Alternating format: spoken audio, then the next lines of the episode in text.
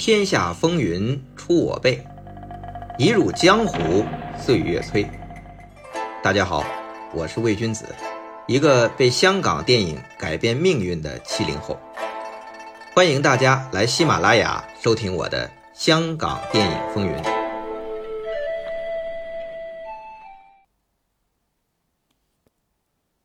因为两位动作片名家前辈的最近过世，我们的节目临时追加了纪念特辑。上一期讲了出身成家班的杨生，以及他从影的演出代表作，也就是在林岭东导演的新火烧红莲寺中演出洪熙官。我们这一期啊，继续怀念刚过世的另外一位出身成家班的动作名家。来自澳大利亚，如今名扬好莱坞的动作指导布拉德利·詹姆斯·艾伦。他出演的第一部港片是《醉拳三》，看似与成龙有关联，但其实啊，并没有。但这部戏和杨生主演的新《火烧红莲寺》却是颇有渊源。上期结束前，我说有兴趣或者有了解的朋友可以下面留言猜一猜，到底是什么关系和渊源。我看了一下啊，虽然留言的朋友不多，但确实有高手猜到了。虽然还不算全面，但已经很厉害了，佩服佩服啊！那么《醉拳三》和《新火烧红莲寺》究竟有什么渊源呢？啊，基本上啊有三层，第一层最明显了，也有朋友指出了，就是两部戏的主演都是季天生。这位演员啊，当年算是一颗冉冉升起的动作片新星，在成龙、李连杰两大动作巨星的巅峰时刻吧，各大公司也都在培养接班人。比如李连杰、黄飞鸿之后，赵文卓接棒徐克版系列。那继成龙、甄子丹之后，八爷袁和平当时是力捧吴京，连续主演电视剧《太极宗师》《新少林寺》和电影《功夫小子闯情关》。当时啊，有一批啊这样的年轻的、身手不错的动作演员涌现，而季天生是这里。条件和资源都非常出挑的一个，你想啊，在林岭东导演的新《火烧红莲寺》里演男一号方世玉，在刘家良导演的《醉拳三》里演出黄飞鸿，这多厉害！有人说，同时演方世玉和黄飞鸿这两位岭南英雄功夫片的绝代双骄，只有李连杰能做到吧？哎。在李连杰这里，这儿哪够啊？何止方世玉、黄飞鸿啊，洪熙官、张三丰他也演过，霍元甲、陈真他也演过。论演功夫片的英雄人物，没人能和李连杰比。但除了李连杰啊，能同时演方世玉和黄飞鸿，确实也不多见。除了季天生，同期啊还有一位谁呢？钱嘉乐。他和林正英一起原班人马同一组导演，相当于套拍吧。我记得叫黄飞鸿和方世玉两部题材的电影，都是和内地合拍的，水准不高，影响也不大。在当时啊，肯定是没办法和季天生相比。你说这位啊，能演出方世玉和黄飞鸿，又是林岭东和刘家良两位大导演指导，确实是备受瞩目。说起来呀，这季天生的条件真算不错的，长相清秀，虽然是从美国回来，但是从小练武，身手不错，一看还真是一个可以打造的功夫小子。又有林岭东、刘家良两大导演提携，假以时日，还真有可能成为动作片的接班人了。可惜呀，时机不好。当时的武侠功夫片泛滥，港片跟风抢拍，迅速跌入了低谷。就说这《新火烧红莲寺》和《醉拳三》，也在这跟风大潮中被淹没，成了泡沫。那季天生这两部之后啊，也只拍了两部戏，《小醉拳》和《少林寺十八小铜人》，都是卖小孩打功夫的故事。季天生这位明日之星都靠边站了。这少林寺十八小铜人啊，我还有点印象。他在内地的片名叫《铜马铁焰传奇》。我上学的时候啊，附近影院一直贴着海报，里面有于荣光演大反派，一直没看过。直到后来在中央六台电影频道经常看到这片儿，确实乏善可陈。于荣光那演法就是在《赤子威龙》，也就是《给爸爸信》里边的那种比较夸张的演法。说回这季天生啊，条件不错，但当时确实是时运不济。但如果坚持过了这段低谷，你说到两千年之后，也未必就没有机会。你看赵文卓演过苏乞儿啊，成不成功也是八爷袁和平导演的大片吴京不也凭？战狼封神了吗？就连当时啊，刚开始在袁和平手下做替身的张晋，不也熬成了男主角了吗？但季天生啊，拍完这四部之后就退出影坛，回美国经商了，有点可惜。当然有传闻说啊，他退出影坛也不是自愿，是因为和李若彤在拍《新火烧红莲寺》的时候戏假情深，拍拖。结果拍拖的时候被曝，在美国他已经娶妻生子，于是祸封渣男，惨遭封杀，这才黯然回到美国。这个传闻呢，前半段不假，因为有当时的媒体报章报道，有这个证明。但是否是因为封杀这季天生才退出影坛，就不好说了。因为这九六九七这两年啊，确实是香港电影的低谷。港产片这产量急剧下降，不用封杀也没多少戏可拍。在这种情形下，季天生退出也是情理之中吧。回头再说这《醉前三》和《新火烧红莲寺》的第二层关系，就是都是和上海电影厂合拍，两部戏的幕后班底也是多有重合，比如配乐都是麦振鸿，比如策划。是当年新艺城大名鼎鼎的剪接师啊，后来和林岭东、周润发合组银奖公司的周国忠。那动作指导组里，《醉拳三》和《新火烧红莲寺》都有出身成家班的赖声光。这些是巧合吗？当然不是，而是这两部戏都有一个关联的关键人物——李建生。李建生啊，现在提起他，可能很多人都不记得。就算是我们呃动作片的影迷，可能印象也不深。但是这个李建生啊，在当时还是挺能折腾的。他和杨生都是出自成家班的第三代成员。这李建生啊，长相很帅气，其实做演员也很有前途，但他专心选择做了幕后。除了做替身武行啊，做动作指导这方面也是在成家班那一代算是很快上手的。到八十年代末期，已经能独当一面了，开始带着其他的成家班成员，包括赖声光啊、李忠志啊，去外面捞了。到飞鹰计划之后啊，成龙宣布解散成家班，这件事算是成龙电影生涯的分水岭。甚至影响到成龙后边不再自编自导自演。那么我们后面啊，到成龙专题会详细讲述。这里单表李建生，成家班解散对李建生来说那是如鱼得水，不仅动作指导不在话下，还开始做导演。他有一部导演的作品叫《英雄弟之小刀会》，啊，张耀扬、尹阳明、刘松仁。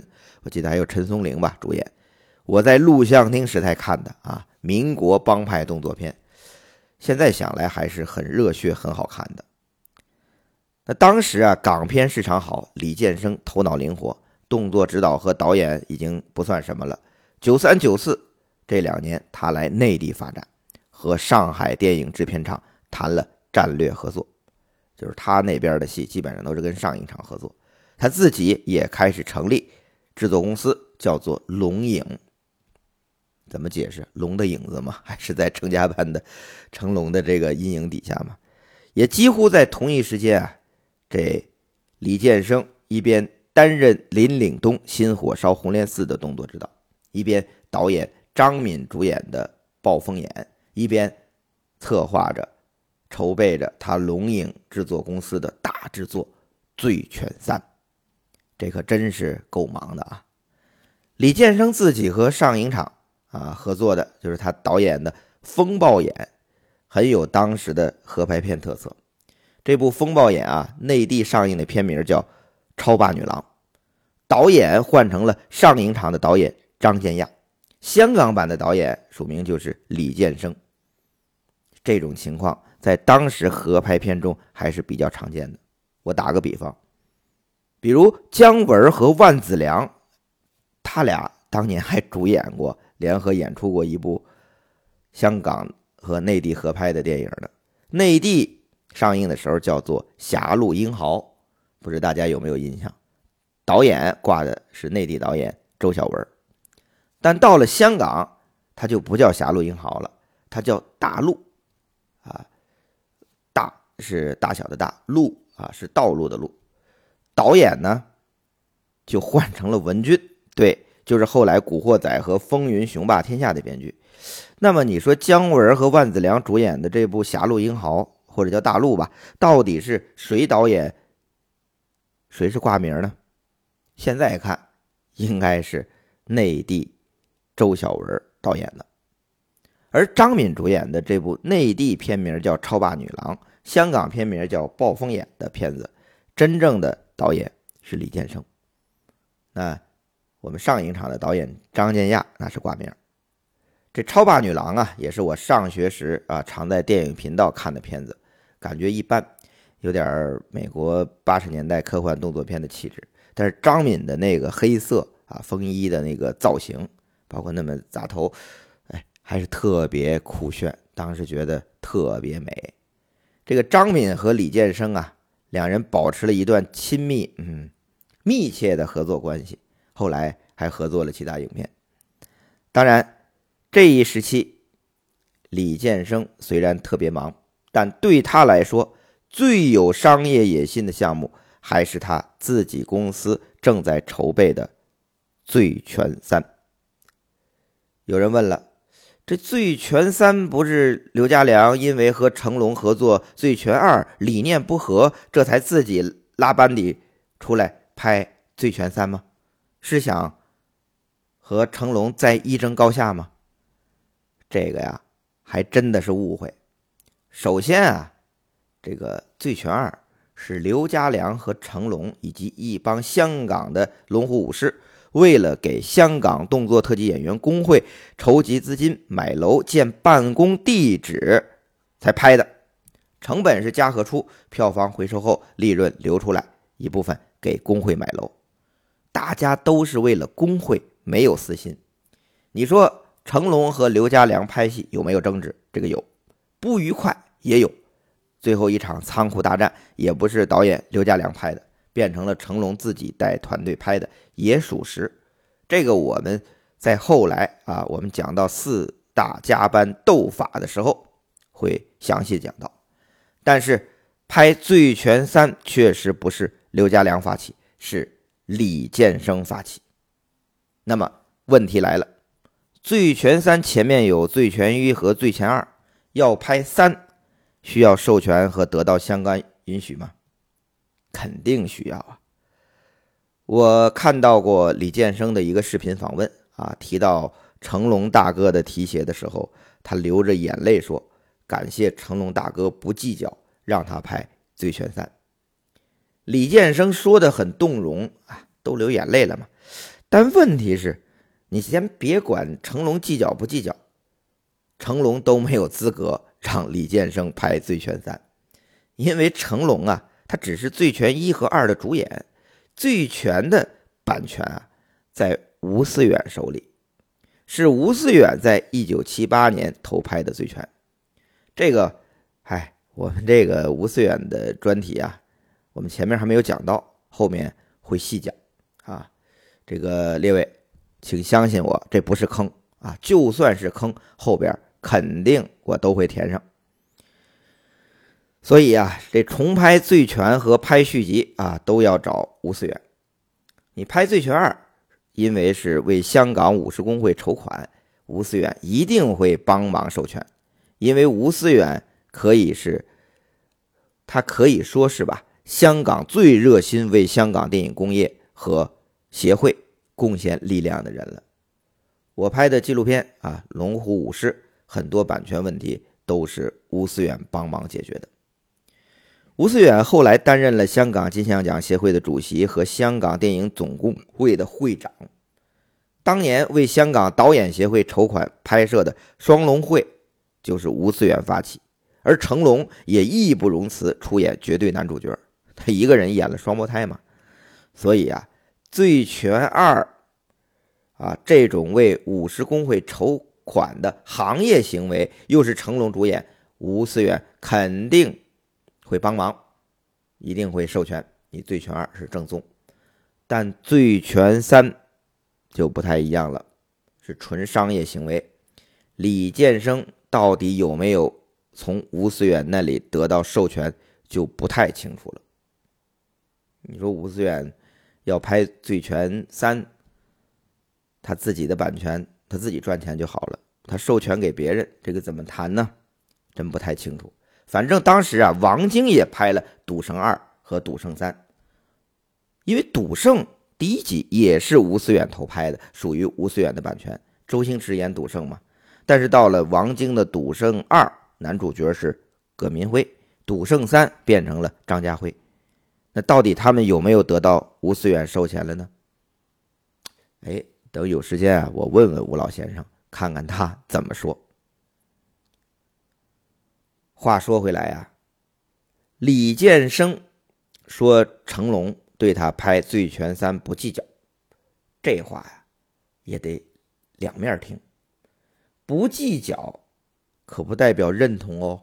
《醉拳三》虽然是由刘家良导演，也有一票不错的明星阵容，和前两部《醉拳》一样，也是讲述少年黄飞鸿的故事，但显然。他不是成龙认可的醉拳系列。那有人说了，人家都是成家班的兄弟啊。李建生已经亲口说了，成龙不计较，你还说啥？你有什么证据吗？还真有。最近陈木胜导演的一作《怒火重案》首映，成龙现身支持，现场就提到了陈木胜导演生前还在为他写《醉拳三》的剧本。对。就是《醉拳三》的剧本。那如果成龙还在创作《醉拳三》，那李建生拍的这部《醉拳三》算什么呢？这个呀，我们后边再讲。那成龙说在创作《醉拳三》的音频，我们稍后在节目的片尾会放出。因为今天的时间啊，又差不多到了，因为每期都是二十分钟。呃，不好意思啊，居然还没有正式说到艾伦，真有点惭愧。下期啊，下期绝对会步入正题，怀念中西合璧的艾伦和不中不细的醉拳三啊，敬请收听关于香港动作片啊电影征战亚洲乃至世界的最新动向，尽在下期。大家也知道，我跟穆圣合作很多很多部了。就算我不跟他合作的，他的每一个首映典礼，我都有到。今天可能是他唯一一个没有到的，我还坐在他旁边的花儿。呃，所以他不到，我就代表他来站台，也在这边代表他说谢谢观众、媒体朋友们对他支持这么多年，谢谢你们。大哥，就今天看完这部片子，有什么样的感受跟大家分享？太多感受了，太多感受。你为什么没叫我拍？呃，还在跟他筹备《宝贝计划》第二集，《警察故事》新警察故事第二集，还在跟他在研究中，他还在帮我写《醉拳三》，呃，在中间一直在研究。